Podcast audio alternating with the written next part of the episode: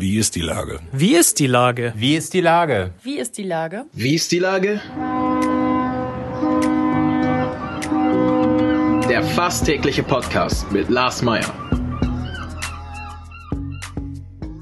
Wie ist die Lage? Unser fast täglicher Podcast als Kooperation mit der Mopo und der Gute-Leute-Fabrik spürt tagesaktuellen Fragen nach. Macher, Musikerinnen, Models, Mütter und Politiker, genauso wie Schwestern, Schweißer, Freiberufler oder Helfer, kommen knapp 15 Minuten zu Wort. Die Auswahl ist rein subjektiv, aber immer spannend und überraschend. Mein Name ist Lars Meyer und ich rufe fast täglich gute Leute an. Unser Partner, der es diese Woche möglich macht, ist Ostholsteiner Doppelkorn. Herzlichen Dank. Heute befrage ich die Amtsleiterin des Bezirks Altona, Stefanie von Berg. Ahoi, Frau von Berg. Ahoi, Herr Meyer. Liebe Frau von Berg, in unserem letzten Gespräch haben wir über Ihr Hobby Pilze sammeln fast zu kurz nur gesprochen. Und ich habe ja gesagt, ich würde mich wieder melden. Das tue ich jetzt. Wenn aber wie letzte Woche Schnee liegt, ist das ja kaum möglich mit dem Pilze sammeln. Wie vertreiben Sie sich denn jetzt die Zeit? Ja, tatsächlich, Pilze sammeln geht jetzt nicht. Also jetzt äh, habe ich meine Aktivitäten auf inhäusig verlegt. Ähm, ich habe jetzt wieder angefangen, Strümpfe zu stricken. Ähm, ich lese viel, aber ich gehe natürlich auch viel, viel spazieren, joggen, Fahrrad fahren, wenn es nicht zu eisig ist. Weil ich auch bei Eis fahre, aber dann sehr langsam. Das sind so meine Aktivitäten zurzeit und natürlich kochen und backen. Ähm, das mit dem Stricken, das hing den Grünen ja schon in den 80ern sehr nach. Äh, teilweise haben die ja im Bundestag, glaube ich, sogar gestrickt. Äh, aber das kann man heute wieder sagen, dass man strickt, oder? Ich finde Stricken nach wie vor total cool. Und mein Sohn, der ist um 21, steht total auf meine selbst gestrickten Socken. Nach wie vor. Naja, gut, der dürfte sich jetzt auch nicht negativ über ihre Socken äußern, sagen wir es mal so. Er besteht ja in einer, es besteht ja doch eine kleine Abhängigkeit. Aber ich will auch nicht dran zweifeln, dass Sie gut stricken können. Äh, nur solange ich keine habe von Ihnen, kann ich es natürlich nicht beurteilen. Welche Schuhgröße haben Sie denn? Äh, 45. Oh, das ist ja groß. Ja, ja. Da, da, muss, da muss eine Frau wie Sie lange für stricken oder so, heißt es dann. Ne? Drei Runden mehr, dann schaffe ich das. Okay, na gut. Ähm, ist denn, tut denn der Schnee, um jetzt noch mal kurz über Pilze zu sprechen, äh, tut denn der Schnee den Pilzen jetzt eigentlich gut irgendwie oder sind die, die jetzt äh, draußen sind, äh, eigentlich dann verloren, sozusagen? Naja, draußen sind ja praktisch gar keine mehr. Jetzt um diese Zeit, im Dezember, mhm. ist keine Fruchtkörper draußen. Pilze sind ja letztlich nur die Fruchtkörper aus dem Myzel im Boden. Das mhm. schadet dem nichts. Es ist eher gut, wenn der Schnee bedeckt, also Schnee die Landschaft bedeckt.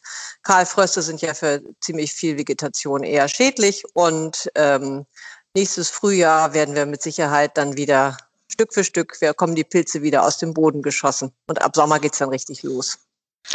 Ähm, am vergangenen Wochenende sind ja doch einige Parks und Rodelmöglichkeiten gesperrt worden, beziehungsweise äh, sollten so ein bisschen befreit werden von zu vielen Menschen. Wo, wo wandern Sie denn jetzt im Schnee so rum in Ihrem Bezirk? Oder weichen Sie in andere Bezirke aus, weil es da noch bessere Geheimtipps gibt? Wir waren im Niendorfer Gehege, weil man da wirklich mehr Platz hat. Ähm, oh, da sind aber auch viele, oder? Da waren viele, aber es war nicht lange nicht so gedrängt. Und mhm. äh, mag außerdem richtig Wald, mag ich schon auch gerne, gerade auch im Schnee. Und ähm, wir fahren dann auch regelmäßig tatsächlich zu meinem Vater und meiner Schwiegermutter aufs Land. Ähm, mhm. Einfach äh, weil die pflegebedürftig sind. Und dann machen wir immer noch eine kleine Runde auch da durch den Wald. Weil Wald haben wir ja nicht so viel hier in, in Hamburg. Nee, für wahr. Ja, auch so ein ähm, Kommen wir mal von, von der Freizeit und den Hobbys zur Arbeit, weil äh, dafür haben wir Sie ja auch angerufen. Ähm, es ist jetzt gerade die Tage über den Erfolg oder Misserfolg vom autofreien Ottensen äh, geredet worden. Ähm, die einen sagen, es ist alles viel zu teuer gewesen und die anderen sagen, naja, es ist schon mal ein Schritt in die richtige Richtung. Äh, Ihre Position haben Sie ja dazu auch schon kundgetan. Wollen Sie die nochmal äh, noch konkretisieren? Und wie geht es jetzt weiter mit dem autofreien Ottensen? Ja, bei Ottensen macht Platz ging es ja darum, äh, zu erproben, wie eine, ein autofreies Quartier funktionieren kann. Und ähm, ich finde, es hat sich, der Einsatz hat sich wirklich gelohnt, ähm, weil das ähm, jetzt ja verstetigt wird. Ähm, wir sind ja dabei, Konzepte zu erarbeiten für ein autoarmes Ottensen. Das war jetzt ja richtig ein autofreies oder fast autofreies Ottensen. Jetzt soll es ein autoarmes mhm. Ottensen werden. Es hat sich auch gelohnt, ähm, weil wir durchaus auch Strahlwirkung haben auf andere Quartiere in Hamburg und auch weit über Hamburg hinaus. Also unsere MitarbeiterInnen werden zu Kongressen und dergleichen eingeladen. Ähm, und ich finde, das hat sich tatsächlich gelohnt. Der Aufwand, der, auch der Kostenaufwand mit 350.000 Euro scheint, erscheint erstmal sehr viel. Aber wenn man dann überlegt, was davon alles bezahlt wurde, inklusive einer sehr ausführlichen Evaluation, einer sehr ausführlichen Bürgerinnenbeteiligung, äh, dann finde ich, ähm, ist das Preis-Leistungs-Verhältnis äh, wirklich absolut angemessen. Ähm was auch noch eine moderne Entwicklung ist, ist ja das äh, digitale Tagen. Und da hat die Bezirksversammlung jetzt gerade so, so, ein bisschen äh, Schwierigkeiten. Äh, das ist auch klar in äh, parteiliche Muster ja aufgeteilt. Ähm, was halten Sie denn jetzt von der Präsenzpflicht in der Bezirksversammlung? Naja, ich bin Bezirksamtsleiterin und, dafür, und, und natürlich verteidige ich das Selbstorganisationsrecht der Bezirksversammlung, das sie hat. Und wenn sie mit der Mehrheit ihrer Mitglieder für teilweise Präsenztagungen äh, sich ausspricht, dann respektiere ich das und äh, muss natürlich das auch als Bezirksamtsleiterin entsprechend umsetzen. Wofür ich dann aber auch zuständig bin, ist für den Schutz meiner MitarbeiterInnen. Und daher arbeiten wir gerade an einer Lösung, dass die, die nicht präsent dabei sein wollen, ähm, per Skype zugeschaltet werden. Das wird dann so eine Hybridveranstaltung werden. Also nun bin ich ja nicht so tief in der Politik drin ähm, und schon gar nicht in der Bezirkspolitik. Aber wenn ich sowas lese, denke ich mir, haben die eigentlich nichts Besseres zu tun? Ich meine, aus Berlin kommen immer wieder die Maßgaben, bitte äh, trefft euch nicht so häufig. Es gibt wirklich äh, richtig starke Restriktionen bei familiären Treffen oder mit Freunden, wie auch immer. Und jetzt will die Bezirksversammlung da munter sich treffen, obwohl solche Sachen nun wirklich auch äh, digital besprechen werden können. Wie, wie will man das dem, dem geneigten Mopo-Leser oder der Mopo-Leserin klar machen? Warum die sich jetzt unbedingt treffen müssen? Na, die Argumente, die dafür angeführt werden, sind zum einen sehr komplexe Vorlagen, die ähm, am besten tatsächlich äh, vor Ort besprochen werden können und sehr komplexe Absprachen. Ähm, das sind die Argumente, die angeführt werden, die respektiere ich. Ähm, und ähm, am Ende des Tages wird man dann schauen, ob es auch dabei bleibt oder ob es doch nochmal eine Änderung gibt. Kann ja sein, dass die auch nochmal, das ist ja nicht in Stein gemeißelt. Und ich, also was die, was die auch machen werden, ist ja in andere Bezirksversammlungen zu schauen, wie tagen die eigentlich, wie kriegen die das hin? Und ich denke mal, die, die die Lage wird dynamisch sein und das schaue ich mir an und ich unterstütze die Bezirksversammlung so gut ich als Bezirksamtsleiterin das halt kann. Wie gut digital aufgestellt ist denn der Bezirk als solches? Also man hört ja immer wieder, und ich habe es selber ja auch schon mitbekommen, ähm, dass, das, äh, dass das schon viel besser geworden ist, äh, Behördengänge minimiert werden, alles viel schneller geht. Doch in der Corona-Krise ist ja doch einiges äh, doch nochmal bloßgelegt worden oder bloßgestellt worden, was alles nicht funktioniert. Wie erklären Sie sich das, äh, dass sowas teilweise so lange dauert. Ich meine jetzt nicht nur die Schulpolitik, sondern im Allgemeinen dieser langsame, dieses langsame Fortschreiten von Innovationen. Oh, das ist jetzt die ganz, das, ist das ganz dicke Brett, was Sie oh. rausholen. Oh. Ähm, also ich versuche mal einen äh, Ansatz äh, zu erklären. Ich glaube, das liegt zum einen daran, ähm, dass ähm, immer noch manche Menschen dazu unflexibel sind und denken, das geht wieder vorbei oder ich also äh, persönliche Ressentiments. Und dann geht es aber auch, äh, auch darum, ähm, dass die bürokratischen Hürden teilweise zu hoch sind. Man muss Konzepte vorlegen für Digitalisierung und bis man Geld abrufen kann und dergleichen mehr. Komplizierte Beschaffungsmaßnahmen äh, in der Bürokratie sind auch so ein Punkt. Im, Zurzeit haben wir aber auch Beschaffungsengpässe, das darf man auch nicht vergessen. Also es dauert richtig lange, bis man irgendwelche Hardware bekommt. Und dann haben wir natürlich das große Thema Datenschutz. Das, ähm, und das ist auch ja ein heiliges Gut. Ähm, und das ist zurzeit auch äh, etwas, was viele Lösungen im Moment ähm, erschwert, sage ich mal. Also das mal so im Kurzabriss, ein kleines Loch in das dicke Brett. Mhm. dieses Thema Datenschutz äh, ist ja häufig auch immer etwas, was dann auf die Bühne gezogen wird, wenn es gar nicht mehr weitergeht irgendwie. Also klar muss der Staat auf uns Bürger und auf die Daten irgendwie aufpassen. Aber wie sehen Sie denn jetzt zum Beispiel die Entwicklung bei diesem neuen Hipster-Social-Media-Projekt Clubhouse? Haben Sie Ihre Daten auch schon preisgegeben und sind da unterwegs oder äh, sind Sie da eher zurückhaltend? Bei Clubhouse bin ich nicht unterwegs und ich habe ehrlich gesagt auch kein, keine Lust, da teilzunehmen. Also das, was ich darüber bisher gelesen habe, ich, vielleicht, ich, also der Kopf ist ja rund, damit die Richtung des Denkens sich ändern kann. Völlig aber, richtig. Auch, ja, aber im Moment habe ich äh, tatsächlich äh, da Bedenken. Also das, was ich darüber lese, was ich darüber mitkriege, macht mir nicht so viel, richtig viel Lust auf, auf Clubhouse. Ich versuche mit meinen Daten auch sehr sehr bewusst umzugehen. Wie versuchen Sie denn Bürgernähe irgendwie äh, zu leben? Ist es, dann ist es doch das alte, gute alte Facebook sozusagen? Naja, tatsächlich ist es Facebook, da bin ich, da bin ich tatsächlich und da kann man mhm. auch natürlich sagen, dann braucht man sich auch über Clubhouse nicht aufzuregen, wenn man bei Facebook unterwegs ja. ist. Ja.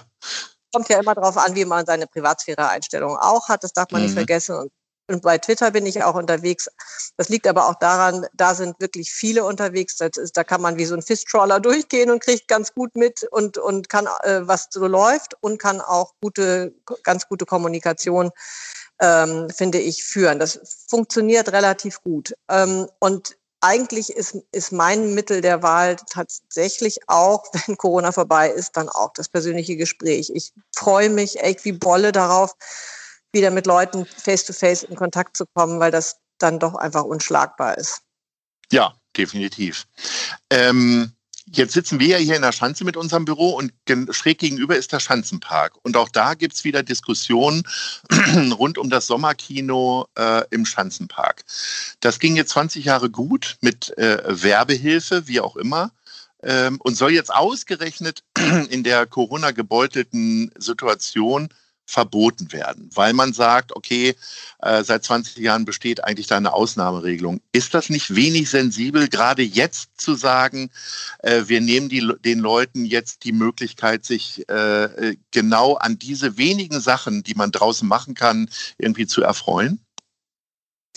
Wir verbieten ja nicht das Kino oder irgendeine Veranstaltung, sondern wir haben, also ich bin neue Bezirksamtsleiterin und ich habe mhm. auch gemerkt, wie wichtig Grün- und Erholungsanlagen sind. Und das hat auch unser Grünamt schon seit langem äh, gemerkt. Und ähm, auch die Politik. Und wir haben gesagt, jetzt ist die Zeit, Grünanlagen und äh, Parks tatsächlich auch als solche ähm, zu, zu nutzen. Und wir haben lediglich das Werbeverbot Netz setzen wir jetzt durch. Mhm. Und das äh, finde ich, ich stehe auch wirklich persönlich dazu. Ich habe mir die Fotos angeguckt, wie es aussieht, wenn der Schanzenpark voll mit Werbung ist. Und das ist nicht schön. Das hat mit Grünan- und Erholungslage nicht mehr viel zu tun. Und jeder und jede ist herzlich eingeladen, äh, da eine Veranstaltung zu machen, kann Interessen, äh, das ist ein Interessenbekundungsverfahren. Und ähm, Hauptsache ist, äh, die Verordnungen werden eingehalten und dann schauen wir hier im Amt, äh, wer den Zuschlag bekommt. Und selbstverständlich kann auch der Betreiber des bisherigen Schanzenkinos dort weiterhin sein Schanzenkino betreiben, allerdings ohne Werbung. Aber ist das nicht wirklich ein bisschen schwierig? Also ich sage mal so, äh, Kultur ist ohne Förderung für die meisten Leute gar nicht erschwinglich. Und ähm, ich glaube, gerade das ist ja eine liebgewonnene Tradition. Und hätte man da nicht äh, beide Augen zudrücken können und sagen können, so in zwei Jahren, Leute, äh, bis dahin müsste was ändern, weil, ähm, also ich finde es als Konsument total schwierig, äh, weil ich so denke, okay, wir wollen ja alle versuchen, möglichst viele Sachen draußen zu machen. Und äh, ich kann auch nachvollziehen, wenn der Betreiber sagt, naja, die ganze äh, die ganze Filmbeschaffung kostet ja auch Geld und so weiter und so fort. Dann sind wir ja nicht in Neapel, leider Gottes, des Wetters willen. Die haben ja wahrscheinlich auch richtig hohe Ausfälle, wenn es mal anfängt zu regnen. Also mh, hm, fehlt da nicht ein bisschen Sensibilität, frage ich jetzt mal ganz kess. Was soll ich auf diese Frage antworten? Ich antworte mal nicht direkt auf diese Frage, sondern mhm. ich sage, wir können, wir sind gerne bereit, nach Ausweichflächen zu suchen, die nicht mhm. in einer Grünnutzungsanlage äh, liegen. Also es ist ja nicht mhm. so, dass es hier nicht auch noch mal Flächen gäbe, äh, wo man so etwas aufbauen kann, wo man dann auch Werbung aufbauen kann, weil es da nichts dagegen spräche. Ich verstehe auch mhm. durchaus, wenn man so ein Konzept hat, dass man das dann so weiterfahren möchte. Ich möchte aber auch dazu sagen, dass es mhm. als Jahr mal anfing, es ohne Werbung auskam. Und äh, wenn man sich über das über die 20 Jahre anguckt, ähm, das ist auch das, was unser Grünamt gesagt hat, dann ist das einfach zunehmend mehr Werbung geworden und jetzt und jetzt war der Punkt erreicht, wo wir gesagt haben, jetzt äh, müssen wir ne, neue Bezirksamtsleiterin, neue Regeln. Ich hätte es wollte es letztes Jahr schon durchführen ähm, hatte eigentlich schon gesagt, so keine Werbung mehr. Wir haben hier eine Verordnung, die gültig ist. Ähm, aber da war schon so weit in der Planung vorangeschritten, das wäre wirklich unfair gewesen, weil ich ja dann erst im Dezember ins Amt kam und mhm. dann gesagt, okay, da geben wir noch, äh, geben wir noch Luft und äh, dann machen, machen wir das. Dass es jetzt also zu Corona-Zeiten ähm, so ist, aber da haben wir eine Güterabwägung. Grüne Erholungslagen, Anlagen sind auch für, für Erholung da und eben halt eine werbefreie Zone. Ich stehe dazu, äh, lasse mich dafür auch gerne kritisieren, ähm, aber das äh, ist ja zusammen auch mit der Politik so ähm, auch beschlossen worden. Ja. Und dann schauen Na. wir mal, dass hier Veranstaltungen wieder stattfinden lassen können.